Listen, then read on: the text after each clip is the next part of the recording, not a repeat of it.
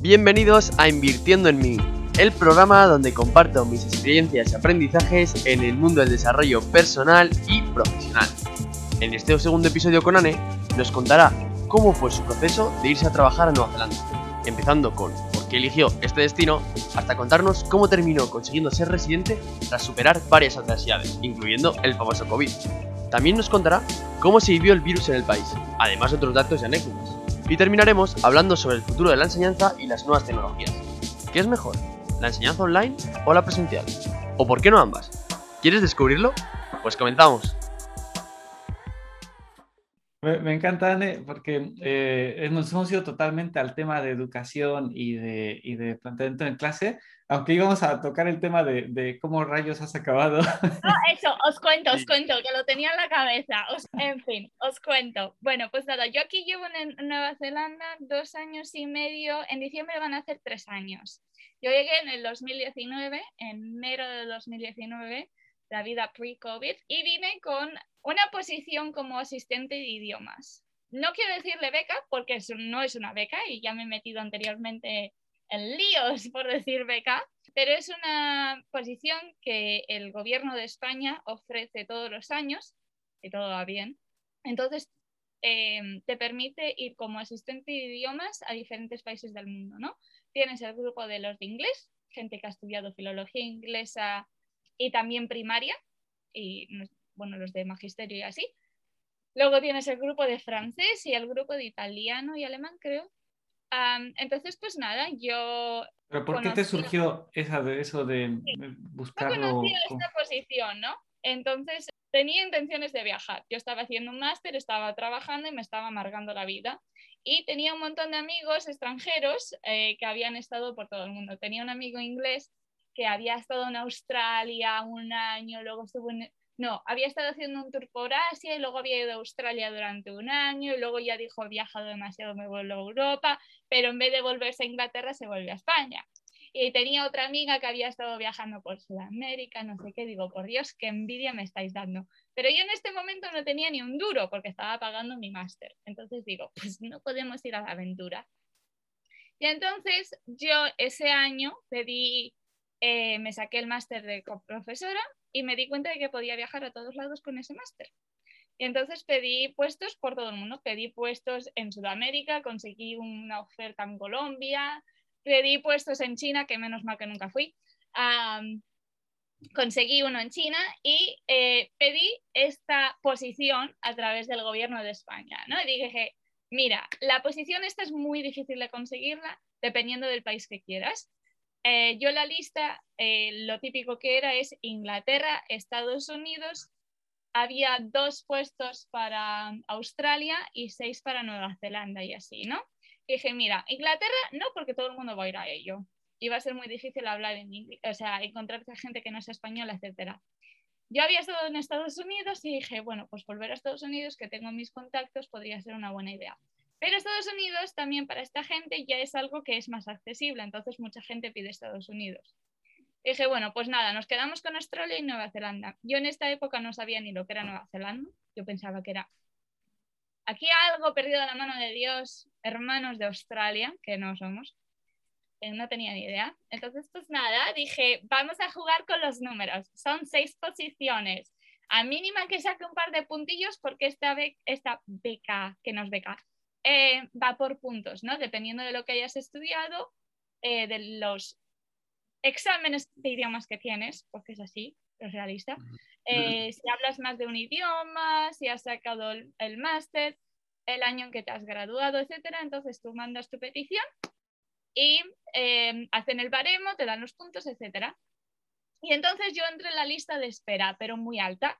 entonces, nada, esperé un par de semanas y conseguí posición en Nueva Zelanda. Entonces eh, me vine a Nueva Zelanda como asistente de español, que es básicamente tú vienes a Nueva Zelanda o al país que sea, porque esto pues dependiendo del país donde estés y del idioma que hablas, tú apoyas a los profesores de ese idioma en ese país. Yo trabajaba en tres centros, hacía uno un día a la semana, los lunes, y eh, el otro hacía dos veces a la semana y el otro dos veces a la semana, ¿no? Y entonces en estos centros, cuando vas, apoyas a los profesores de español. Mm, Hay veces que vas a tener profesores nativos y hay veces que vas a tener gente que no es nativa. Cuando tienes a gente nativa, pues nada, te dicen, llévate a la mitad y, ha- y hacéis esta actividad o les hablas de esta, de esta presentación, ¿no? Entonces, básicamente, tú representas al país tanto para hablar, porque muchas veces estos alumnos no tienen a nadie nativo con el que hablar, no han oído acentos nativos, y a gente que te traiga la cultura. Entonces, pues nada, les hablas de cómo celebramos la Navidad en España, de las tradiciones en España, de diferentes festivales, etc. Pero en principio, por ejemplo, esa posición, ¿para cuánto tiempo era? Es para un año. La posición es siempre para un año. Y entonces, el asunto es que el gobierno de España sirve como nexo, eh, link con los gobiernos eh, del país. Entonces, en Nueva Zelanda no trabajamos con el no- gobierno de Nueva Zelanda, sino trabajábamos con la Universidad de Auckland, que es la ciudad principal en este país, ¿no? Entonces, esta universidad, un programa que es con el que yo estaba, FSL, trabaja con el gobierno de España para traer, traer a gente, ¿no? Entonces, la posición es para un año únicamente. Hay países en los que tienes más posibilidades de quedarte. Eh, hay otra chica que se llama Laura, Laura Caldas, creo que es, eh, en Inglaterra, que ahora mismo tiene un blog y hace materiales para profesores, etcétera, y lleva ya como cinco años en Inglaterra, creo, y llegó también como asistente. Y hay gente que consigue quedarse más de un año, ¿no? Sin embargo, eh, Nueva Zelanda, debido a las restricciones de visas y del programa este, solo te podías quedar un año. Entonces, yo mi visa era para un año, yo mi plan era para un año, pero a mitad de año alguien me informó de que eh, para ser profesor habían abierto las Essential Skills Visa. Entonces, Nueva Zelanda, Australia y no sé qué otros países tienen Essential Skills Visas, que simplemente eh, se refieren, hacen referencia a los puestos de trabajo que no consiguen kiwis para que hagan estos trabajos, ¿no? Entonces, no tienen suficientes kiwis que sean profesores. Espérate, que es que Ramón igual se quedó con los kiwis un poco de piedra. Está yendo. Está pensando en la fruta. Bueno, espera, pájaros. un segundo. Os voy a enseñar mi kiwi. ¿Qué, qué, qué, qué? ¿Kiwis qué? Perdona, Ramón, que se me ha olvidado que no sabía. Es que ya lo tengo tan interiorizado que lo he normalizado. Bueno, te presento el primer tipo de kiwi. Es un pajarito, pajarito eh, mamal, es un mamífero, creo. Es un kiwi. pajarito un mamífero. Pues ahora no vuelan, Es un No ave, vuelan. es un ave, sí, es un son, ave. son inútiles, no saben volar, pero un son muy monas. Sí. Es un kiwi. Y estos son nativos de aquí. Y a raíz de estos, los que viven en Nueva Zelanda se llaman kiwis. Mm, vale. Los, digamos, no los maoris, porque si no les ofendes. Los blancos que llevan mucho tiempo viviendo aquí son los kiwis, ¿vale? Entonces, pues nada, los kiwis. Y luego tienes el kiwi, la fruta, que también es de aquí, ¿no? Eh, entonces, pues nada, tres tipos de kiwis. Pero entonces, cu- cuando dices tú que no tienes suficientes kiwis, ¿a qué te refieres? Kiwis de personas. No tienen personas nacionales, los nativos, para trabajar en estos puestos, ¿no? Entonces, Eso nadie quiere ser profesor en este país. Entonces, ¿de dónde sacan? Literalmente, ¿de dónde sacan extranjeros? Eh, que el asunto es que es ah, muy difícil conseguir em, registrarte para trabajar en este país como profesor, ¿vale? Este país eh, registra a todo el mundo, ¿vale? Depen- independientemente de lo que hagas, tú te tienes que registrar en, en tu council para trabajar de tu trabajo, ¿no? Si eres eh, barrendero, te tienes que registrar como barrendero. Si eres profesor, te tienes que registrar como profesor. Si eres, eh, trabajas con hortalizas, te tienes que registrar. Entonces, es una forma de controlar quiénes trabajan en estos puestos y quiénes no trabajan legalmente. De manera que si hay productos ilegales o hay gente que lo está haciendo ilegalmente, fuera. ¿No? Entonces, yo a mitad de año, alguien me dijo que habían abierto, habían incluido el puesto de profesor dentro de la lista de gente que necesita para el short, eh, source shortage, ¿no? Que es eh, A, lar- a corto plazo necesitan profesores. Tienes a corto plazo y tienes a largo plazo, ¿no? Entonces, para hacer esto, tú tienes que enviar toda la documentación que tienes a un grupo de personas que te va a mirar tu documentación, ¿no? Tienen una lista de títulos y de grados y de carreras, etcétera, de diferentes países que automáticamente reconocen y luego tienen otros que si tú no estás en la lista esta, tienes que enviar tu documentación. España, lógicamente, no está en la lista, como de normal, que vamos a esperar. Y te volviste loca mandando papeles, ¿no?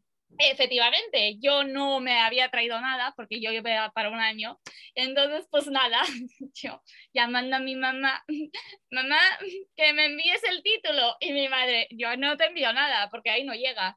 Digo, mamá, que necesito el título. Pues nada, tuvimos que hacer copias certificadas porque necesitan el papel en sí. A copia certificada tiene que ser certificado de España, de la Haya y de no sé qué historias, traducción certificado no sé qué, todos los documentos y tú tienes que enviar, eh, yo envié mi grado, las asignaturas de mi grado y el máster más las asignaturas del máster y la traducción y el contenido de cada asignatura a este sitio. Entonces ellos te cogen los documentos, te los miran y te los comparan con los de aquí. Si te dicen, sí, has sacado un máster y realmente cuadra con lo que hemos aprendido, todo verde, maravilloso, puedes empezar a, a, trabajar y te puedes registrar. Sin embargo, hay mucha gente que les dicen, sí, sí, esto es un máster maravilloso, pero no lo mismo que estudiamos aquí. Entonces te toca estudiarte el máster nuestro, que como estudiante internacional son 21 mil dólares, poco caro. Entonces, pues nada, te lo tienes que estudiar. Entonces, pues hay mucha gente que eh, lo ha intentado y no han podido o han tenido que pagar el, el máster y yo he sido de las muy pocas, de hecho creo que no conozco mucha gente que lo haya podido hacer así, que les hayan reconocido el título completo y me hayan dado el visto bueno. Qué bueno, Entonces, pues, suerte. Yo la verdad es que no sé cómo lo he hecho.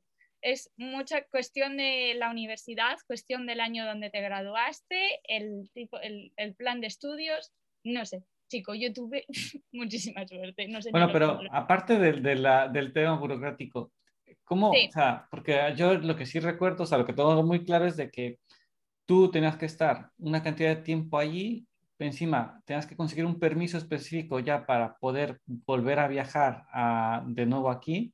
Vale, sí, sí. ¿Cómo fue eso? Bueno, Ahora mismo mira, creo que no has, no has vuelto a España, o sea, no has no, visto no, a tu llevo familia. tres años. ¿Cuánto? Llevo tres años. Bueno, este va a ser el tercer año sin ver a la, a la familia. Sí, sí, es, es, es largo. Eh, yo venía con una visa, luego me pasé a la Essential Skills Visa esta y en febrero del 2020 eh, me dijeron que podía pedir residencia. Y dije, mira, me voy a pasar dos años aquí mínimo, porque no pedimos la residencia. Probamos a ver. Y eh, una semana antes de que el país cerrara, entramos en lockdown en marzo del año pasado y una semana antes me dijeron que podía pedir la residencia. Tuve muchísima suerte en ese sentido. Entonces, pues nada, yo pedí la residencia, eh, fue también mucho papeleo, mucho dinero, mucho dolor y me ofrecieron eso, ¿no? Tú tienes que ofrecer, tienes que enviar tu aplicación, te, te dicen que sí y cerraron el país. Entonces fue cuando nosotros entramos en lockdown, eh, COVID empezaba, no sé qué, y en Nueva Zelanda, a partir de ese momento, decidió que se cancelaban todas las visas. Ha cerrado casi todas las visas.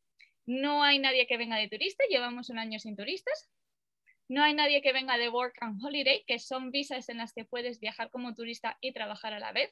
Llevamos un año sin ellos. Bueno, los que ya estaban en el país sí, pero no ha venido nadie más. Y nadie más ha podido pedir la residencia a partir de entonces, ¿vale? Solamente traemos a gente que son como required workers, así, doctores, enfermeras, gente que realmente necesitamos en el país, ¿no? Eh, nadie más ha entrado. Eh, parejas de kiwis sí, sí que les dejan, ah, pero ya. Entonces, pues nada, eh, yo tuve mucha suerte, mis padres de nuevo me enviaron toda la documentación, tuve que hacer más papeles y conseguí la residencia en noviembre del año pasado. Yo soy residente ahora, ¿no? Entonces, pues nada, es como un kiwi, soy una kiwi, digamos, ¿no? No tengo la ciudadanía, pero tengo la residencia. ¿Y No, no, y lo tienes muy asumido. Me encanta cómo hablas en primera persona del plural para muchas cosas. Me costó. Me costó lo tuyo ahora.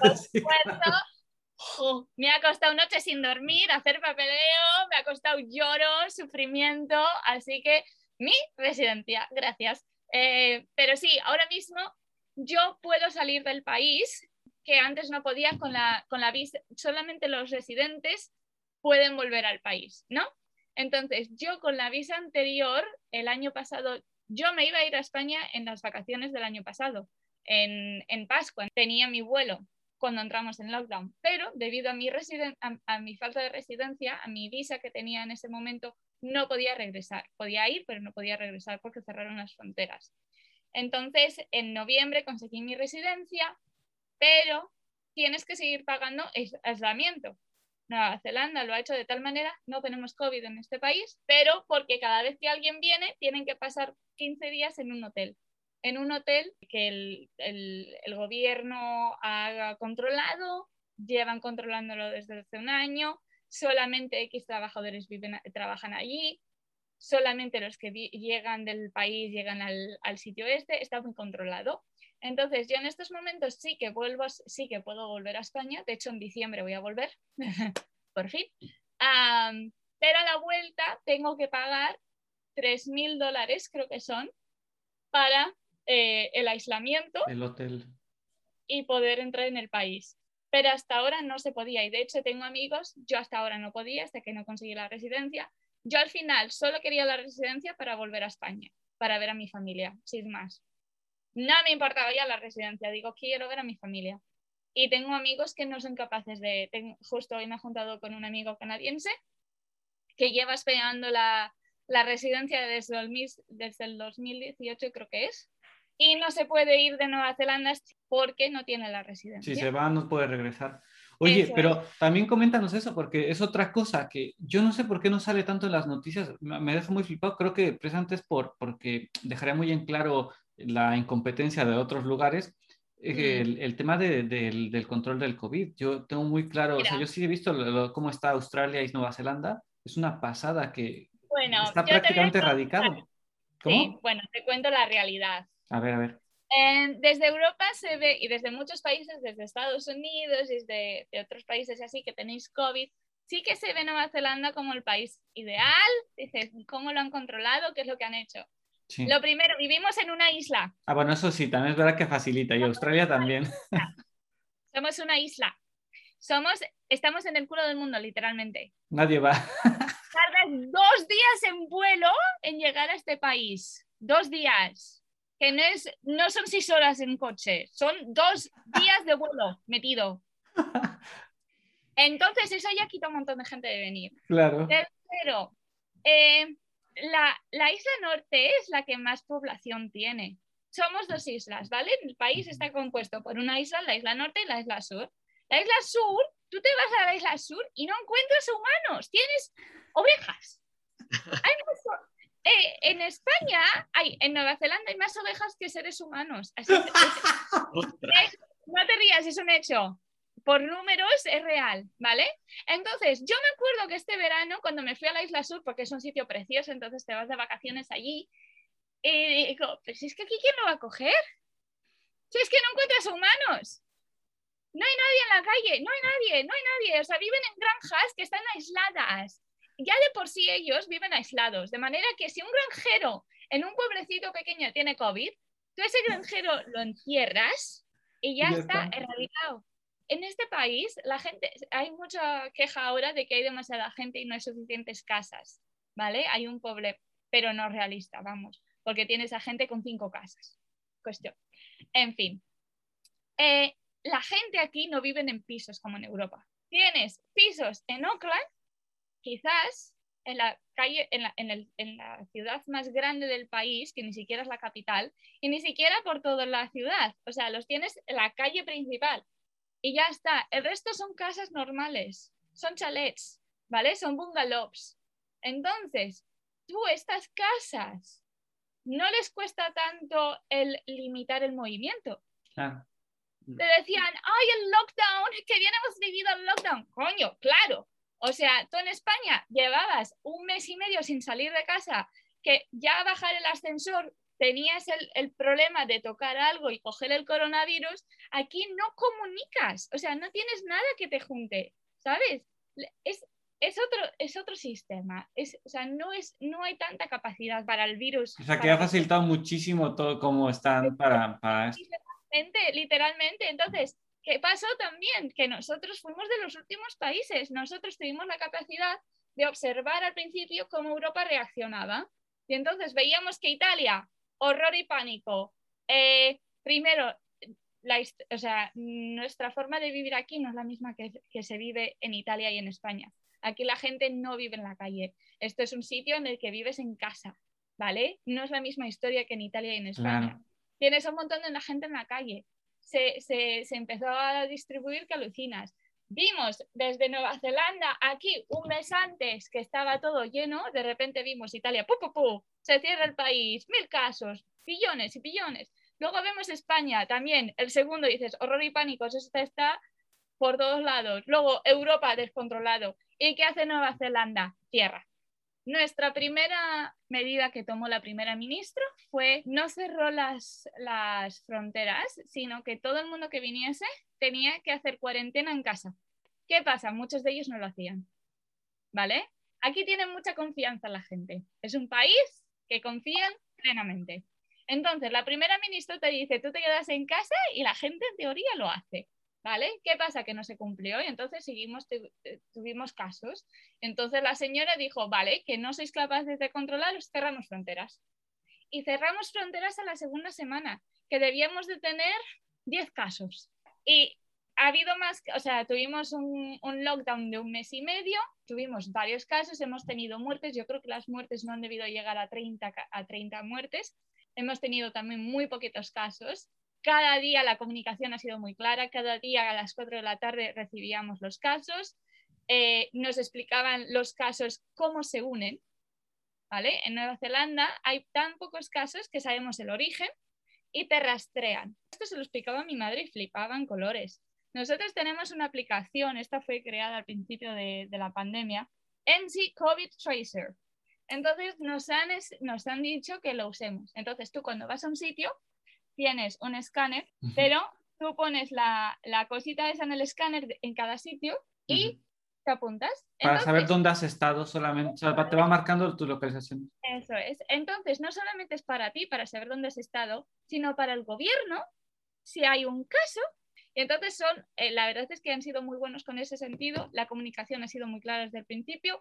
Cerramos, eh, hubo un lema aquí que es we go, uh, we go home soon, we go home strong, algo así, ¿no? Ujú. Se va pronto y fuerte.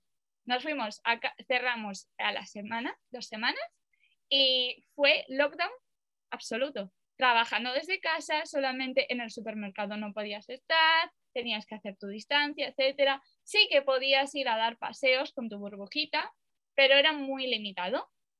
Y de hecho, hemos seguido teniendo algún caso o así. Y es que la señora esta te dice que tenemos un caso, no sabemos de dónde viene, cerramos. Qué todo. Qué Y la señora. Mm. sí, sí, Bueno, chicos, eh, hemos hablado de lenguajes, hemos hablado de enseñanza, hemos hablado del COVID y antes de cerrar, eh, quería que nos hablaras ahora un poco, pues, de cómo ves tu futuro, si vas a continuar allí, si quieres venir aquí. No sé si tienes algo claro, pero también quiero que nos hables también un poco del futuro de la enseñanza. Una cosa que me ha gustado es que le- preguntas a tus alumnos qué es lo que quieren, ¿no? porque a mí de pequeño nunca me han preguntado en clase eh, qué es lo que me gustaría hacer en esa clase. Y también lo que también has dicho, que utilizas YouTube, ¿no? Herramientas. Entonces, ¿cómo pueden influir esta- estas herramientas online? Si puedes juntar esas dos cosas, ¿no? Al final que cada uno puede estudiar lo que quiera, porque como tienes tantas posibilidades, para que nos hables un poco de ese tema. Muy bien, pues a ver, lo primero, el futuro. Uf, eh, yo antes me estresaba mucho con esto porque me gusta tenerlo todo planeado. Sin embargo, tras la pandemia, eh, he visto que no hay, no, hay, no hay punto en hacer esto, ¿no? Entonces, sí que me quiero quedar en los dos años que vienen, me tengo que quedar si quiero conseguir la residencia permanente, que es algo que realmente me interesa conseguirla para el futuro.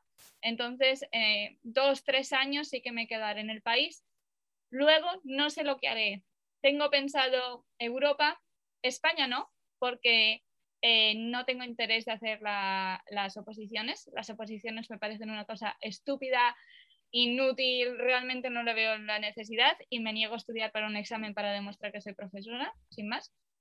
Entonces, Europa, no sé muy bien, en el norte de Europa o así, he pensado Canadá, Estados Unidos, aunque me aterroriza la situación tan insegura que hay en el país. Eh, he recibido consejos de que me vaya a Asia o a África, que hay mucho, hay, hay trabajo y hay futuro allí. Entonces, pues no sé, seguir siendo internacional, quiero seguir estudiando, quiero seguir formándome, creo que es algo muy importante como docente y como ser humano, seguir formándote, no solamente en este campo, sino si puedo hacer otro campo, lo que sea, pues eh, ideal. Y después, cara al futuro, en la enseñanza, recibimos hace nada una, una charla en el centro que decían que un señor que era muy, un estudioso de la universidad con seis grados y no sé qué historias, y este hombre decía que el futuro de la enseñanza es digital, que vamos a ir a la tecnología. Sin embargo, yo esto no lo veo muy realista. Sí, hay mucha tecnología y realmente vivimos rodeados de tecnología eh, y tenemos que incorporar eso en las aulas, que no se hace lo suficiente. En España yo creo que es inexistente, al menos yo cuando estaba. Y aquí poquito a poco se está consiguiendo, pero es muy limitado. En Estados Unidos yo creo que han mejorado, sobre todo con la pandemia, con la pandemia ha habido un cambio enorme, ha habido un paso a la digitalización increíble, tanto en el mundo de la educación, en la enseñanza, como en todos los sitios. Tengo amigos que están trabajando online y que no van a volver a, presencial, entonces yo creo que ha habido un cambio muy, muy grande y se ha visto que realmente no es necesario trabajar en la, físicamente, sino que online muchos trabajos van a desaparecer, los físicos, y se van a crear trabajos online. Vamos a ser nosotros los que creemos los trabajos en el futuro.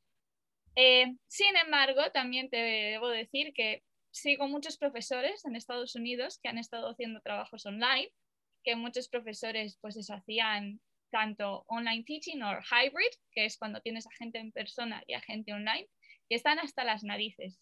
No aguantan un año más. Ni a los alumnos les gusta, ni a los profesores les gusta. Los seres humanos somos personas que necesitamos contacto. Entonces, eh, tú a los adolescentes o a la gente de universidad, sí que puedes aumentar la digitalización. Sin embargo, en infantil, primaria incluso secundaria es necesaria la parte de socialización y de estar con ellos en presente. La pantalla no te transmite, no te ayuda. Eh, necesitamos esa parte de ser sociables. Entonces, eh, hemos visto que ha habido, sí, hemos tenido que cambiar debido a la pandemia, sin embargo, hay mucha gente que quiere volver a las aulas.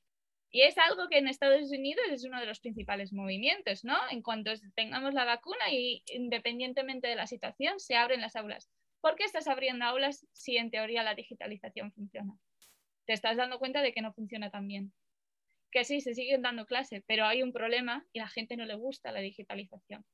Entonces, yo creo que es importante eh, introducirlas en el aula de forma realista, saber usar un ordenador. Eh, en, Nueva Zelanda hay mucha gente, a mí esto me chocó mucho cuando llegué, muchos centros que tienen el bring your own device, ¿no? En vez de bring your own wine o bring your own beer o whatever, te hacen el bring your own device. Entonces, todos los alumnos te traen el ordenador te traen el ordenador o la tablet o lo que sea. Y entonces, pues el profesor te está dando clase, pero en vez de usar un cuaderno, te usan el Google Classroom o te usan en un documento compartido.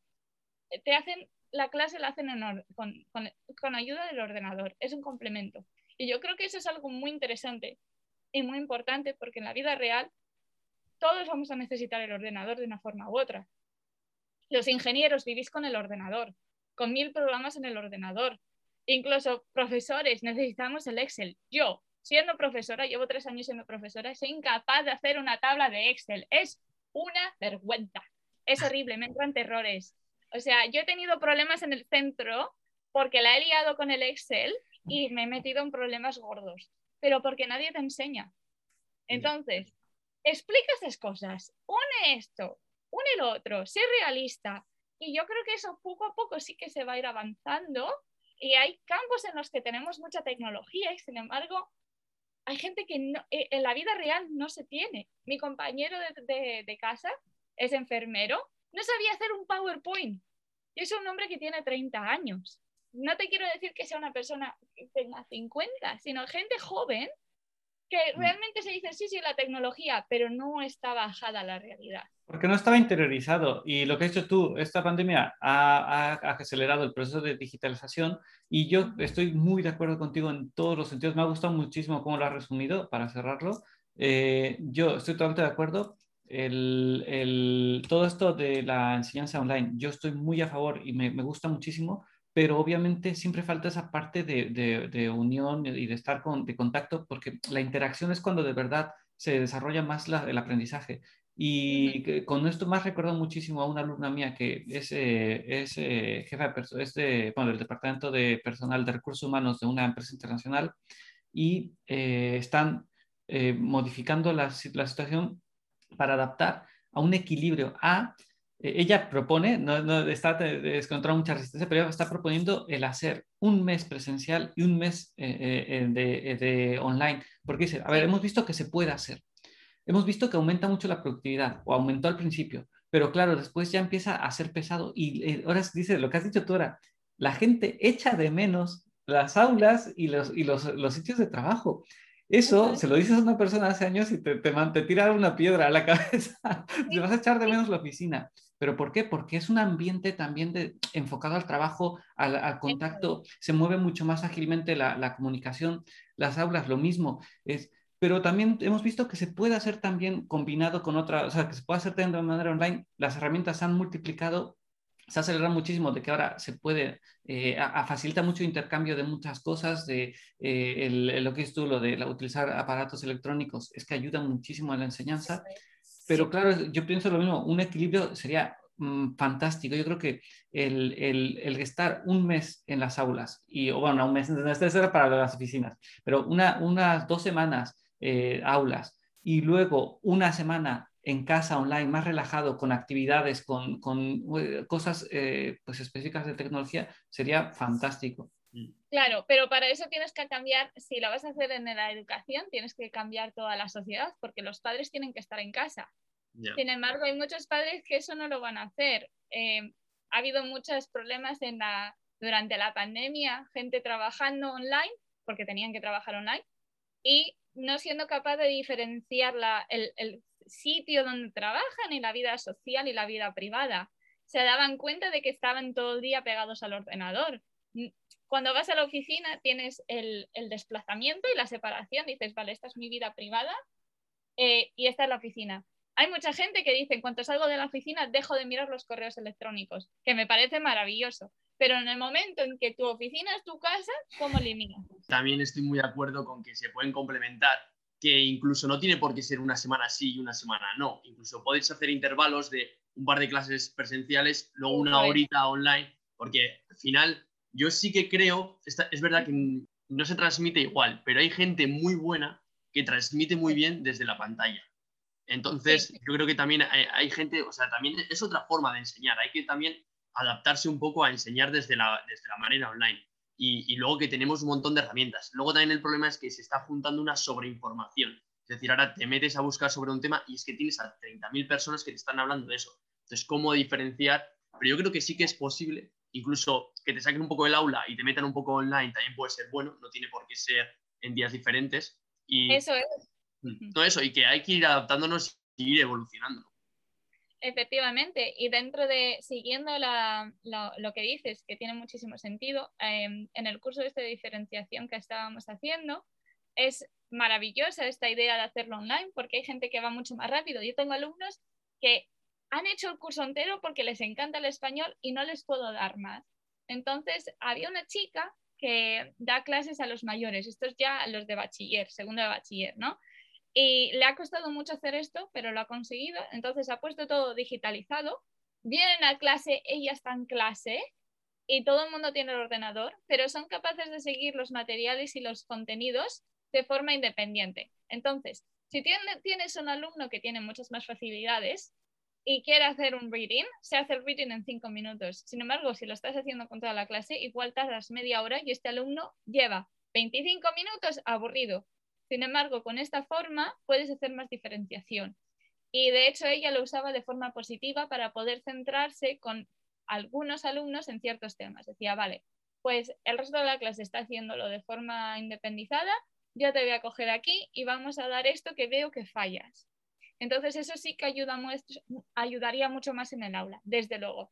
Y luego, pues yo en el aula lo veo mucho, eh, no tenemos los, en mi centro no tenemos ordenadores, los tenemos que compartir y muchas veces eso sí que ayudaría mucho. Dices, esta actividad sería maravillosa de forma que pudieran hacer cada uno lo que fuese, pero es eso, eh, es unirlo todo. Yo creo que sí, que poco a poco va a ir, se va se va a integrar, se va a integrar. Esperemos. Bueno, pues ha sido un placer tenerte. La verdad que ha sido una charla bastante buena. Hemos hablado sobre temas que no se suelen hablar, porque el tema de educación es un tema difícil de llevar. Cada uno va a tener su opinión, está claro, porque es lo que te has dicho. Hay que individualizar mucho el tema de la enseñanza porque cada persona es de una manera. Pero bueno, me ha gustado mucho. Te deseo lo mejor, que vengas pronto en diciembre y, y nada, mucho éxito en el futuro y quién sabe, igual volvemos a entrevistarnos. Ojalá, ojalá. Muchas gracias a vosotros. Muchísimas gracias. Venga, un placer. Pues Adiós. Bueno, esto ha sido todo por hoy. Espero que os haya gustado y que os sirva para aplicarlo en vuestro día a día. Muchas gracias por vuestros me gusta y vuestros comentarios, pero sobre todo por compartirlo, porque así haremos que este podcast pueda llegar a más gente a la que este episodio le puede ser de ayuda. Puedes seguirnos en Instagram en invirtiendo.en.me nos despedimos hasta la semana que viene y no lo olvides, disfruta del proceso.